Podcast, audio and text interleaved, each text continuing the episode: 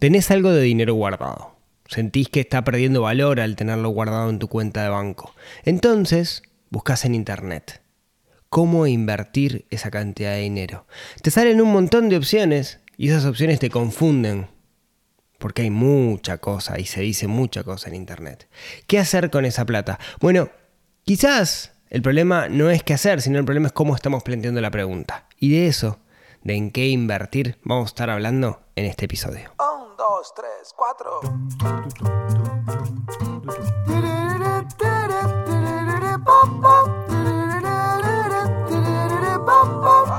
Neurona financiera, neurona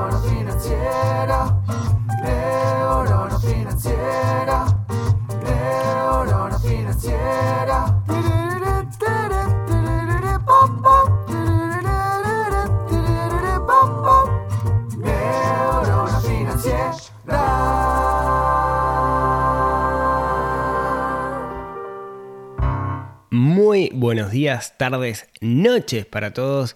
Bienvenidos a un nuevo episodio del podcast de Neurona Financiera. Mi nombre es Rodrigo, mis amigos me dicen Rorro, por las dudas me lo dicen con doble R, si no se ría Roro.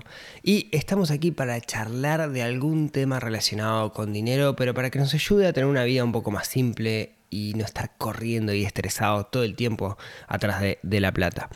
Hoy un episodio súper meditado, les tengo que decir, súper meditado. Eh, lo, hace tiempo que vengo pensando en, en este episodio.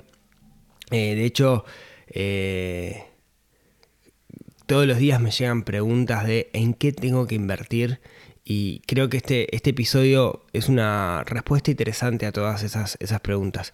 Pero antes, antes déjeme mandarle un saludo a un grupo de emprendedores con los que tuve la suerte de estar trabajando la semana pasada. Son emprendedores del corredor turístico de la Ruta 8, junto con la gente de Ande, con mis amigos de Ande y con el equipo del Ministerio de Turismo. Estuvimos trabajando con estos emprendedores en, en Minas eh, la semana pasada en, el Hotel Cerro Místico, que es un lugar espectacular, eh, que está todo nublado y no pude ver nada, pero no importa, el lugar es espectacular. Eh, así que un saludo para todos ellos. Están haciendo cosas increíbles para potenciar el turismo en, en un lugar que quizás no sea tan turístico como nosotros sabemos, pero que tiene cosas increíbles y bueno, quizás algún día pueda traer a alguien para, para contarles de, qué se trata. Dicho esto, hice trampa. El título del podcast eh, le puse en qué invertir 20 mil dólares hice eso adrede para que entraran a este, a este episodio. De hecho, antes de hacerlo busqué en Google y busqué en YouTube y hay cientos de miles de videos que dicen en qué invertir en este año, en 2022, pero igual del 2021. Y, y mi posición es que todos esos videos, todos, todos, todos, todos están mal. De hecho, cada tanto aparecen notas de color en el diario donde le preguntan a referentes del mercado financiero en qué invertir en este año o en qué invertir en este momento y todos dan una respuesta. Mi posición es que siempre esa respuesta está mal. ¿Por qué? Porque la respuesta a en qué invertir es depende. Siempre es depende. No existe la fórmula mágica, no existe el mecanismo que funcione para cada persona. Es un par mecanismo-persona. Nosotros tenemos que invertir en función de dónde estamos parados, quiénes somos, y no en función de lo que da la rentabilidad. Y siempre que se hacen estas notas de color o estos videos de YouTube, se habla exclusivamente de la rentabilidad, rentabilidad riesgo. Y hay muchísimo más. Y me parece una irresponsabilidad que, que, gurúes, que personas que son conocidas en el medio salgan a decir, ¿querés invertir? Invertí en esto. Porque es como... Y, y vuelvo a, a los podcasts de más allá de números que hacemos con Miguel, ¿no? Es como decirte, esta es una dieta que funciona para todo el mundo. Y si algo hemos aprendido es que en realidad cada persona es distinta y cada una tiene un mecanismo distinto para que las cosas funcionen. ¿sí? Ahora, claro, genera un morbo divino esto de decir, ah, mirá, capaz que si entro a este artículo que me dicen que invertir 20 mil dólares me cuenta algo que no sé, capaz que hay alguna fórmula mágica, como este loco está metido en el mundo de las inversiones, me va a decir, ah, mirá, está esto. Y, no hay mucha fórmula mágica, ¿no? Y, y se los quiero demostrar. No- No quiero venir solamente con mi teoría, sino que hoy les quiero demostrar esto. Para hacerlo, vamos a hacer lo siguiente. Yo les voy a contar en qué invertir 20 mil dólares.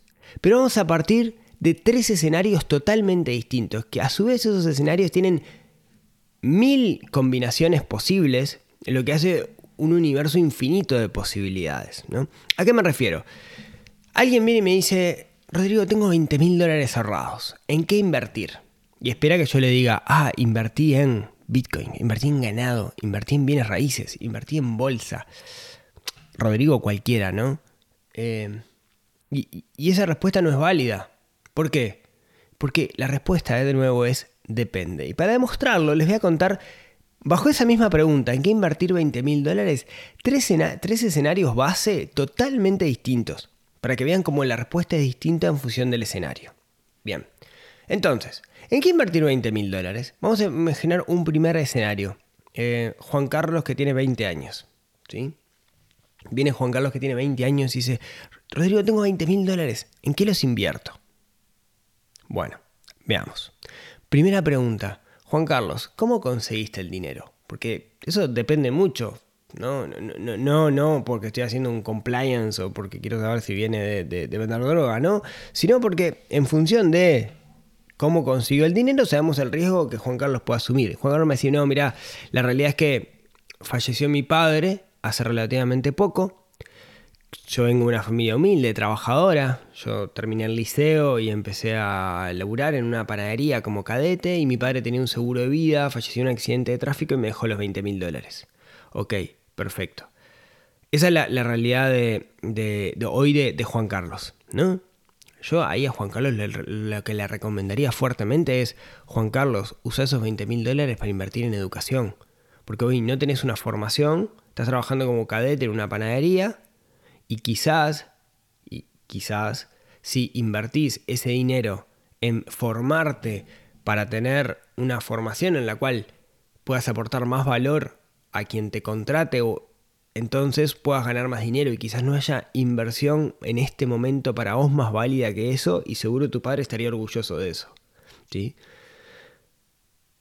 Claro, muchos caen en la trampa de eh, muchos Juan Carlos podrían caer en la trampa, no, pero yo quiero rentabilidad fácil, no sé qué, y de repente ven una publicidad en Instagram que dice robot de trading, 10% mensual, no sé qué, no sé cuánto, y podés vivir, metés los 2 mil dólares y vivís de eso. No, eso no existe, es joda, sépanlo, digamos, ¿no?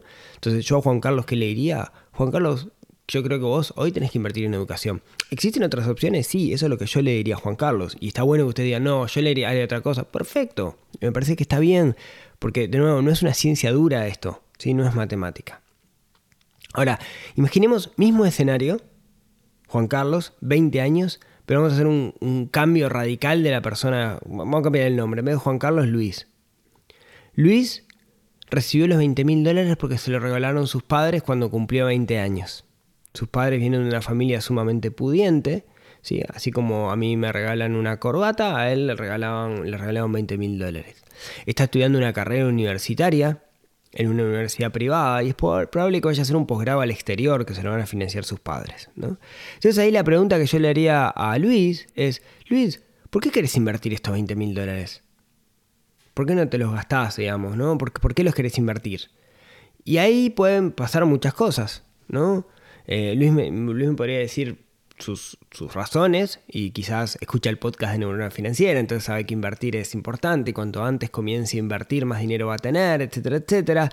Entonces, digamos que tiene sus razones para invertir. Ahora, lo otro que le preguntaría en ese caso a Luis es, bueno, ¿cuánto tiempo le querés dedicar a esto? O sea, porque tampoco es que tengas, no es una fortuna 20 mil dólares, ¿no?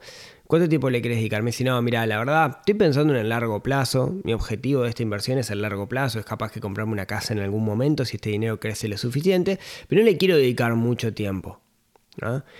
¿Y qué pasa, Luis, si perdés esa plata? bueno, está. De arriba vino, de arriba se va. Tampoco me va a cambiar la vida. Digamos, mi idea es trabajar como profesional, voy a hacer un posgrado, etc. Está bueno que esto esté ahí creciendo como backup, pero no, no, me, no me cambia la vida. Y en ese caso, yo a Luis le diría, Luis, capaz que vos ahí lo que tenés que buscar es algún fondo donde pongas la plata y te olvides, que esté enfocado en crecimiento. Va a tener un riesgo alto, ¿no? Pero existen fondos, ya sea ETF o fondos administrados, en, tipos de acciones que se le llama growth, que es crecimiento, ¿no? Y quizás eh, sea la mejor solución, ya que no le quiere dedicar tiempo y tiene una buena adversión al riesgo. Ahora, si Luis me dice, no, mira, la realidad es que quiero que esta plata crezca lo suficiente, cosa que cuando me vaya a hacer el posgrado, eh, tener suficiente dinero para estar dos años sin laburar después y dar la vuelta al mundo. Quiero que, este, este, dinero sirva para eso. Y ahí yo le quería, y me dice, no, y Luis me diría, bueno, Tyler, además le quiero dedicar tiempo, ¿no? Entonces le diría, bueno, Luis, capaz que ahí si querés la plata en el corto plazo y además una, le vas a meter una alta dedicación, capaz que tendrías que apuntar a montar un negocio con esos 20 mil dólares. Le dedicas tu tiempo y es probable que te dé mejor rentabilidad que cualquier cosa del sistema financiero. O quizás vos quieras, quieras operar en bolsa. Quizás vos me digas, ah, no, yo me voy a meter con esto, voy a comprar acciones, vender acciones, no sé qué, no sé cuánto. Bueno, estudia y opera en bolsa. Estudia, no lo hagas por instinto, ¿no? Lo que quiero notar y hacer notar es que en este escenario, que en realidad como yo le decía son dos, pero son infinitos porque cada realidad es distinta, tenemos una persona de 20 años que puede ir por lados totalmente distintos dependiendo de, su, de, dónde está parado. Entonces, si buscamos en Google en qué invertir 20 mil dólares, si tanto Juan Carlos como Luis buscan en Google en qué invertir 20 mil dólares, van a leer lo mismo. Y la respuesta va a ser inadecuada para cualquiera de los dos. Ahora, pongamos un escenario distinto. Imaginemos otra persona, eh, no sé, eh, Laura, que tiene 40 años, que tiene dos hijos, que tiene su casa, que no tiene deudas en este momento, ¿no? Y quiere invertir 20 mil dólares, que es lo que tiene ahorrado, y siente que tiene esa plata parada y que está perdiendo valor. Entonces, de nuevo, Laura, ¿cuál es tu objetivo para esto? Y Laura me diría, mira, yo estoy pensando en mi jubilación, un complemento de mi jubilación, porque yo hoy soy empleada, voy a tener una jubilación, pero la quiero complementar. Perfecta. Y yo le diría, Laura, decime una cosa, vos tenés capacidad de, mm, hacer eh, eh, eh, en, tu inversión, digamos, tenés capacidad de hacer aportaciones o, son esos 20 mil dólares y no tenés más plata. No, bueno, a mí me sobra un poco de dinero en mi sueldo y podría hacer aportaciones. Ah, entonces capaz, y en función del riesgo, digamos, que, que Laura pueda enfrentar, quizás Laura puede hacer una inversión inmobiliaria. Capaz que puede eh, meterse en un pozo con esos 20 mil dólares, después con cuotas adicionales, terminar de complementar y dentro de 10, 15 años va a tener un apartamento que va a poder rentar.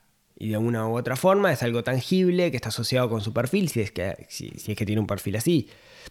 O capaz que eh, dice, no, no, no tengo aportación, no puedo hacer aportaciones individuales. Bueno, entonces quizás algún instrumento como, con, de nuevo, ¿no? con baja adversión al riesgo. Capaz que, un instrumento como, no sé, el ganado, donde te paga una rentabilidad promedio hoy en Uruguay del 9%, y si es interés compuesto, puedes hacer crecer ese dinero bastante, de acá a 20 años o 25 años que te vayas a jubilar. O la otra es decir, bueno, me meto en un seguro de retiro, aunque ahí la, usualmente eh, son menores, digamos, las rentabilidades.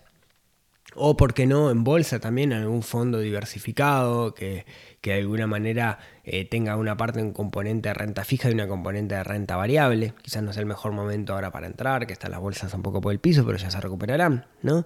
Pero como ven, las opciones son muchas y depende más que de Laura de los distintos mecanismos que hay en el mercado. ¿sí? De nuevo, no hay una fórmula mágica. Ahora, imaginemos Laura de nuevo, pero ahora Laura tiene una hipoteca. ¿no? Tiene 40 años, dos hijos, un trabajo, 20 mil dólares ahorrados, etc. Y ahí le diría, Laura, ¿y, no te conviene con esos 20 mil dólares quizás saldar la deuda de la hipoteca o achicar la cuota de la hipoteca? Bueno, ahí manda el Excel, ¿no? Ahí hay que hacer una planillita con Excel, ver cuánto estamos pagando, ver, digamos, este, eh, la, rentabilidad, mejor dicho, la rentabilidad no, ¿no? Los intereses que estamos pagando, en qué momento de la hipoteca estamos, porque quizás sea la inversión más rentable que pueda llegar a ser. Y ahí el que, el que habla, digamos, es el Excel, es la planilla, ¿no? Eh, si logra hacerlo, si logra saldar esa deuda, quizás Después la cuota que está pagando de la hipoteca la pueda meter en cualquiera de los mecanismos que vimos antes, un mecanismo que sea aportaciones mensuales, un fondo de inversión, y cuando digo fondo de inversión, hoy hay muchísimos actores en el mercado que tienen fondos de inversión, Nobilis, Mayorano, em, Banco Itaú, eh, acá en Uruguay, ¿no? Pero fondos comunes de inversión hay en todos los países. Como ven, dos escenarios, un mismo escenario, ¿no? Laura pero dependiendo de su realidad puede ir por lados totalmente distintos, porque lo más conveniente va a depender de su propia realidad.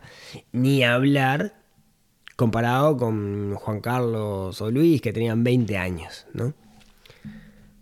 Vamos a poner un escenario más para que se entienda la complejidad de esta pregunta y cómo no podemos tomarla a la ligera. Imaginemos una persona de 60 años, ¿sí? Jubilada, no sé, alguien jubilada maestra, por decir algo, ¿no? La realidad es que su jubilación le da para vivir. Y le sobra inclusive un poquito de plata. No puede tirar manteca al techo, no se puede ir a Europa todos los años, pero se puede ir de vacaciones, se puede ir a las termas, digamos, una vida simple. Tiene 20 mil dólares que ahorró durante toda su vida y tiene esa plata ahí, parada, de nuevo, y siente que ese dinero está perdiendo valor. ¿sí? Por un tema de edad, cuando tenemos 60 años, lo que tenemos usualmente es baja aversión al riesgo, quiero decir. No podemos perder ese dinero. Porque, digamos, muchas veces se habla del riesgo como la volatilidad o la desviación que tiene en, en, en, en, el mundo de las inversiones financieras, en particular en el mundo de la bolsa, la variabilidad, digamos, el serrucho que hace la gráfica, ¿no? Entonces lo que se dice es, bueno, en realidad en el largo plazo la tendencia de las acciones, de los instrumentos financieros es que crezcan, pero en el medio hay serruchos. Bueno, ese es el riesgo. Y cuando tenés 60 años, 70 años, quizás no puedas recuperarte porque a veces la recuperación son unos cuantos años. ¿sí? Recuperarte quiere decir hay una caída muy grande y, siempre tiende a recuperarse. Quizás eh, no veas esa recuperación porque te mueras antes. Con 60 años soy joven, ¿no? Pero no importa. Lo que voy es que usualmente cuando uno es mayor a medida que va creciendo, menos riesgo puede asumir. Entonces, eh, supongamos que, no sé, que, existe un mecanismo rentable, un mecanismo, no sé, inversión ganadera, por ejemplo, o un mecanismo de renta fija que pague un, que son los, los instrumentos de renta fija, se supone que son los que tienen menos riesgo, comparado con la renta variable, que pague una rentabilidad del 10%. Ya por ese lado es complicado. Eso quiere decir que con esos 20 mil dólares, esta persona que no le puse nombre, vamos a llamarla eh, Juana, Juana obtiene 2 mil dólares al año. ¿sí? Es interesante, ¿no? Para Juana pone 20 mil dólares, obtiene 2 mil dólares al año que capaz que le da para en vez de irse a las termas, capaz que le da para hacer un viajecito lindo. Bien. Ahora, Juana, esos 20 mil dólares que tiene, ¿qué significan para ella? Seguramente esos 20 mil dólares signifiquen seguridad. O sea, se siente tranquila porque tiene esos, esos 20 mil dólares de espalda. Es como su fondo de emergencia de alguna manera. Si el día de mañana necesita algo que su jubilación no le puede cubrir, está ese dinero.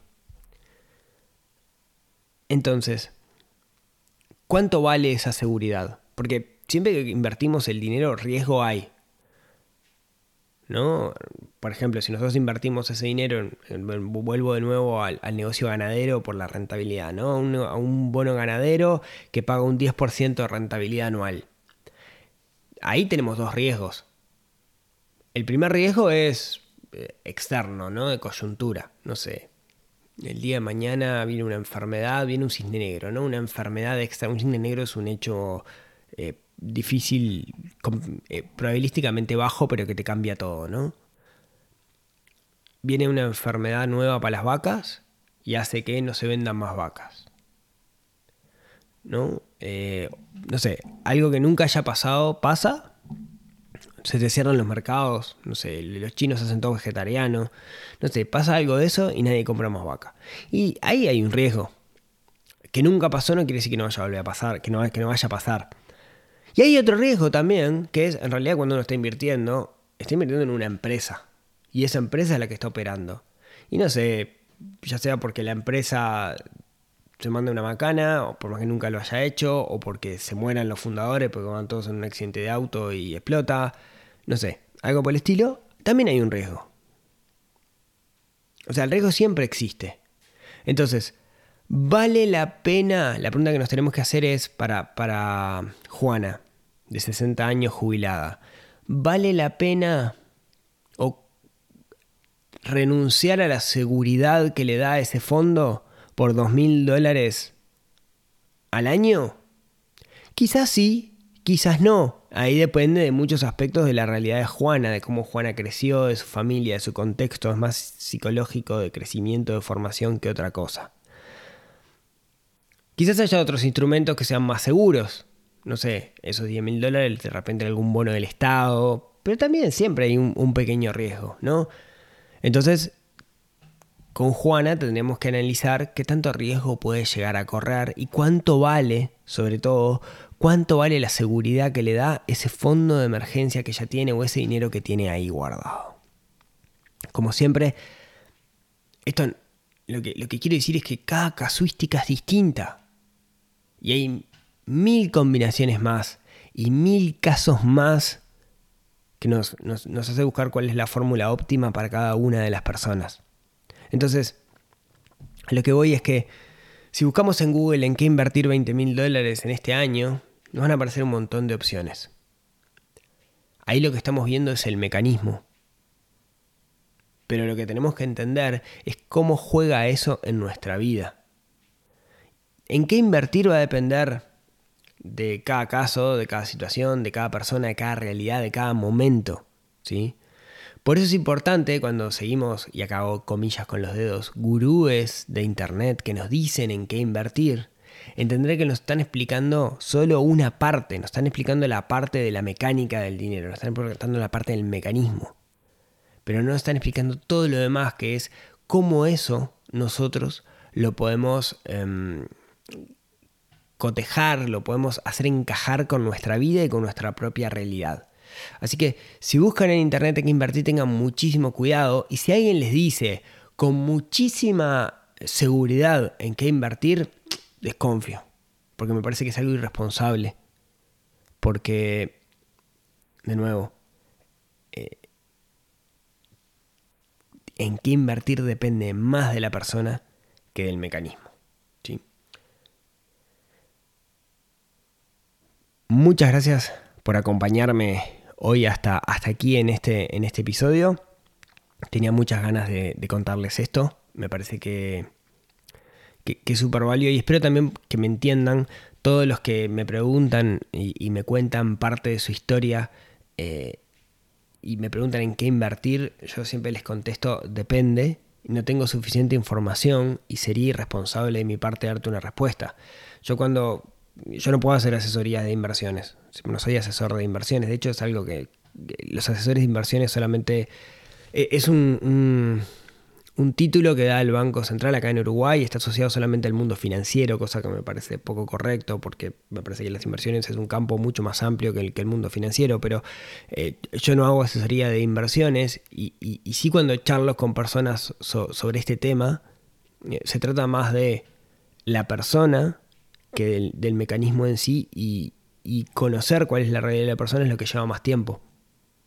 Entonces, eh, entendamos y espero me, me, comprendan por qué cuando alguien me pregunta en qué invertir no le respondo, ah, invertí en esto, porque como siempre y como dije al principio, depende.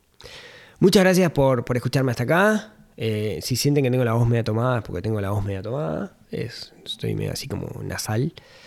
Gracias eh, nuevamente. Como siempre, si tienen ganas, recuerden que pueden suscribirse en neuronafinanciera.com para el newsletter que sale los jueves. Recuerden que pueden seguirnos en redes sociales, en particular en Instagram, en Neurona Financiera. Eh, recuerden que pueden ponerles estrellitas en Spotify, en iTunes y no sé qué, que eso me ayuda muchísimo a que más personas lleguen a esto. Y como siempre, si tienen ganas, nos vemos, nos hablamos, nos escuchamos el próximo miércoles para hablar de algún otro tema que nos ayude a despertar esa neurona financiera que tenemos un poquito dormida y que estamos obligados a despertar para ser personas más felices. Les mando un abrazo grande a todos y nos vemos el próximo miércoles. Chau, chau.